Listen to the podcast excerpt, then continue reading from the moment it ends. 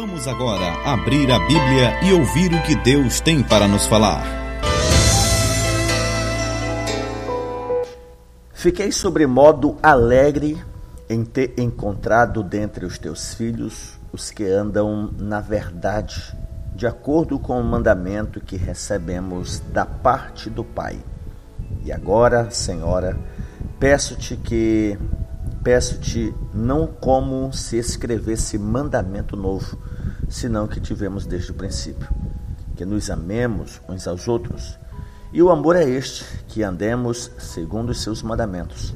Este mandamento, como ouvistes desde o princípio, é que andeis neste amor.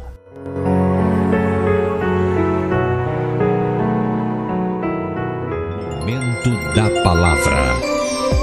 A Bíblia. A Bíblia no rádio.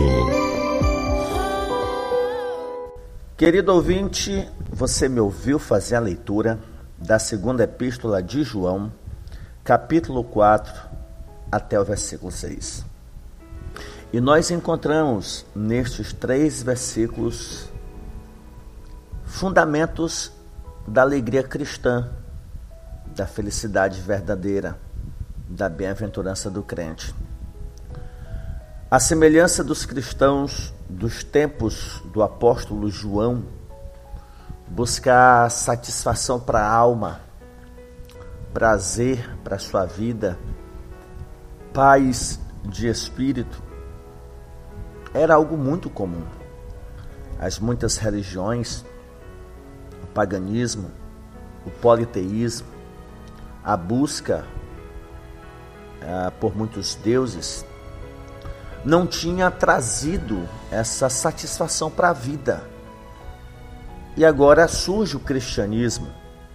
E décadas depois, o cristianismo começa a surgir, aliás, começa a sofrer com falsos ensinos a respeito do principal fundamento do cristianismo, que é o Cristo. Ele é homem, ele é Deus, ele é Deus e homem, ele é uma coisa e não é outra. E como temos meditado, desacreditar, duvidar das naturezas do Redentor, do Messias prometido, é comprometer a obra da salvação. Ele não poderia nos salvar se não tivesse sido feito carne e sofrer as exigências da lei. Ele não poderia nos salvar sendo apenas homem pois homem algum somente suportaria a ira de Deus. O redentor precisava ser Deus. Mas agora nós temos os crentes da Ásia enfrentando esse dilema, uma inquietação. E nós temos o apóstolo João em vida, uma testemunha ocular, para falar a respeito dessas questões.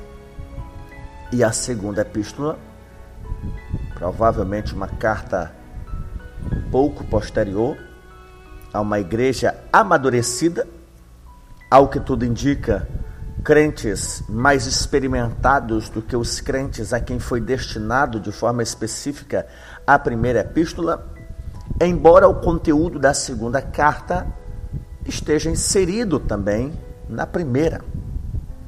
Mas as expressões senhora eleita, como nós temos observado na primeira meditação, nos faz entender que era uma igreja um pouco mais experimentada, amadurecida, não somente uma igreja antiga, porque antiguidade não significa maturidade, pelo menos nem sempre. Mas ao que tudo indica, esta igreja que, a quem foi destinada essa epístola de João era uma comunidade mais amadurecida, razão pela qual o apóstolo João diz no versículo 4: Fiquei sobremodo alegre em ter encontrado dentre os teus filhos os que andam na verdade, de acordo com o mandamento que recebemos da parte dele. Perceba que, diferente da primeira epístola, o apóstolo João não exorta aqui a esta igreja a respeito ou como se essa igreja estivesse cedendo aos falsos ensinos. Pelo contrário, ele observa, a partir do versículo 5, 6, 7, que os falsos mestres estão por aí, seus falsos ensinos. Mas ele não trata essa igreja como tratou os leitores da primeira epístola, como sendo cristãos que estavam aderindo aos falsos ensinamentos. Pelo contrário, aqui ele elogia, ele demonstra satisfação por causa da vida de alguns membros daquela comunidade. É como se a cidade e fizesse, ufa, finalmente uma comunidade dentre tantas outras que, apesar de estar sofrendo com os falsos erros, não me traz preocupação porque ela anda na verdade. Ela merece elogio em vez de exortação. Então, como já falamos, a expressão senhora, em referência à igreja, à comunidade, pode se referir a esse aspecto de maturidade, experiência. E o apóstolo João vai mostrar a sua satisfação com aquela igreja. E olhando para esses três versículos que lemos, eu quero meditar com você sobre as bases da felicidade cristã. O que é que deve produzir satisfação na minha alma? Eu, como líder ou como liderado? Pensando em vida cristã, embora ela não possa ser dissociada da vida social, da vida pessoal, eu como esposo, como pai, como amigo, como cliente, eu continuo cristão. Preciso viver continuamente como filho de Deus. Pastor pode até ser considerado papel social, mas cristão não. Eu estou lá na fila do banco, eu posso não ser atendido com prioridade por ser pastor, mas como cristão eu devo estar lá. Eu posso ir à escola buscar meu filho e lá eu não tenho a obrigação de ser tratado como pastor, mas eu devo ser visto como cristão. Então, ser cristão não é papel social, é estilo de vida, é modus vivente. Então, o que deve produzir alegria na nossa vida? Satisfação na nossa alma. Além dos bens materiais, além daquilo que supre as minhas necessidades básicas, ou mesmo que não sejam necessidades básicas, mas que de alguma forma trazem prazer para a minha vida. Eu quero, à luz desses três versículos, trazer três coisas ou três bases da felicidade cristã. A primeira é o bom testemunho. João vai dizer: Fiquei sobremodo alegre em ter encontrado dentre os teus filhos os que andam na verdade, segundo o mandamento que recebemos da parte do Pai. Andar na verdade e não no erro. Não seguir as falsas doutrinas, os falsos ensinos o que demonstra segurança, convicção, firmeza de fé, e isso jamais iria abalar aqueles crentes. Se eles não eram abalados, não tinham dúvidas que lhes fizesse parar, duvidar da sua fé. Então, se o erro, a mentira, os falsos ensinos não criavam raízes no coração desses crentes, é porque eles andavam na verdade, continuavam andando, continuavam vivendo. Eles não se prendiam a qualquer novidade que lhes era apresentada, que lhes era ensinada. Eles viviam na verdade. E esse viver na verdade produz satisfação tanto na vida deles como na vida do apóstolo. Agora imagina eles receberem esse testemunho do próprio apóstolo. Parabéns, vocês andam na verdade. Parabéns, eu estou satisfeito, eu estou feliz com vocês. Sejamos honestos, irmãos. Sejamos honestos, ouvintes. Quem de nós não deseja ser bem falado, ser bem olhado? Quem de nós não deseja ter boa fama, ser bem comentado? pregação boa, louvor bom, se veste bem, fala bem, é, se relaciona bem. Fulano de tal é um bom filho, é um bom pai, é uma boa mãe. Fulano de tal é bonita, é bela. Todos nós gostamos, de certa forma, de um elogio. Isso é normal, isso faz parte da nossa vida. E que elogios temos recebido a nossa vida cristã? Nosso modo de viver como filhos de Deus. Nós temos dado bom testemunho como cristãos, além de sermos bons pais, bons filhos, temos sido bons cristãos, porque é possível que alguém exerça seu papel social e vá bater no inferno. É possível que alguém seja um bom marido, uma boa esposa, um bom filho, mas viva no erro, não ande na verdade. Sim, sim. É possível alguém cultuar, oferecer sacrifícios como Caim mas só Deus conheceu o que se passa no coração dele. Você acha que se Abel soubesse, deduzisse, deduzisse é, desconfiasse que o seu irmão iria lhe assassinar, ele teria atendido o convite de ir para o campo? E olha que Caim estava no culto, oferecendo sacrifício. Ele fazia isso continuamente. Era uma prática. A Bíblia registra uma única vez, mas essa única vez evidencia simplesmente um ato costumeiro daquelas pessoas de oferecer sacrifícios, como em todo o Antigo Testamento, como todas as civilizações antigas. Então, que testemunho temos produzido? Esses crentes, a sua vida, o seu estilo de vida, promovem satisfação na vida do apóstolo. Agora, imagina eles saberem que o próprio apóstolo, aqueles que aquele que andou com Jesus, olhou para eles e disse: Vocês são parecidos com Cristo. Vocês andam na verdade. Isso também a produzir satisfação para a vida daqueles crentes. Satisfação para a sua alma. E na vida diária é, comum algum irmão procurar, pastor, isso assim é certo, isso assim é errado. É, é, é, a palavra pastoral, de certa forma, tem um peso, tem uma autoridade. As pessoas sentem-se mais confortadas quando a gente fala com sinceridade, principalmente aquilo que é favorável a ela. Agora imagina o apóstolo que andou com Jesus, olhar para aqueles crentes e dizer: Olha, vocês estão vivendo do jeito que é para viver.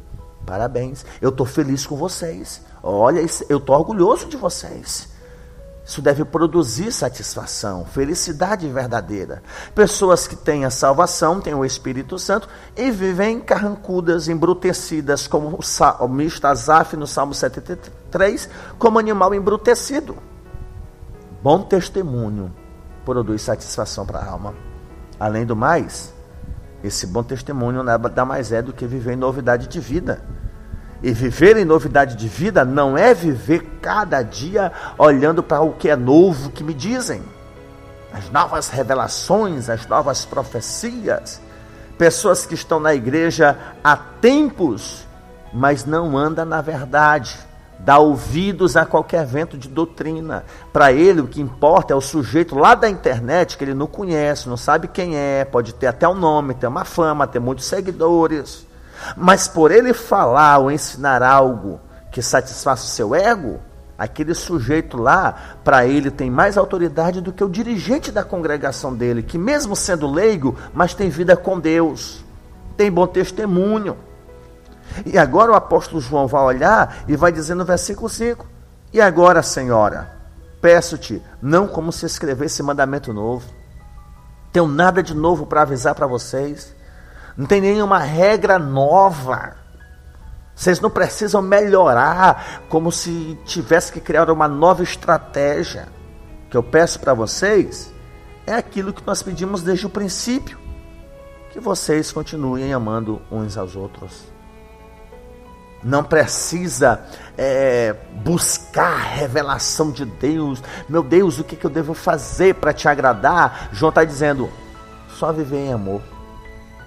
Não precisa se preocupar, se inquietar em perguntar, fazer campanha, jejum de Daniel, jejum de Elias.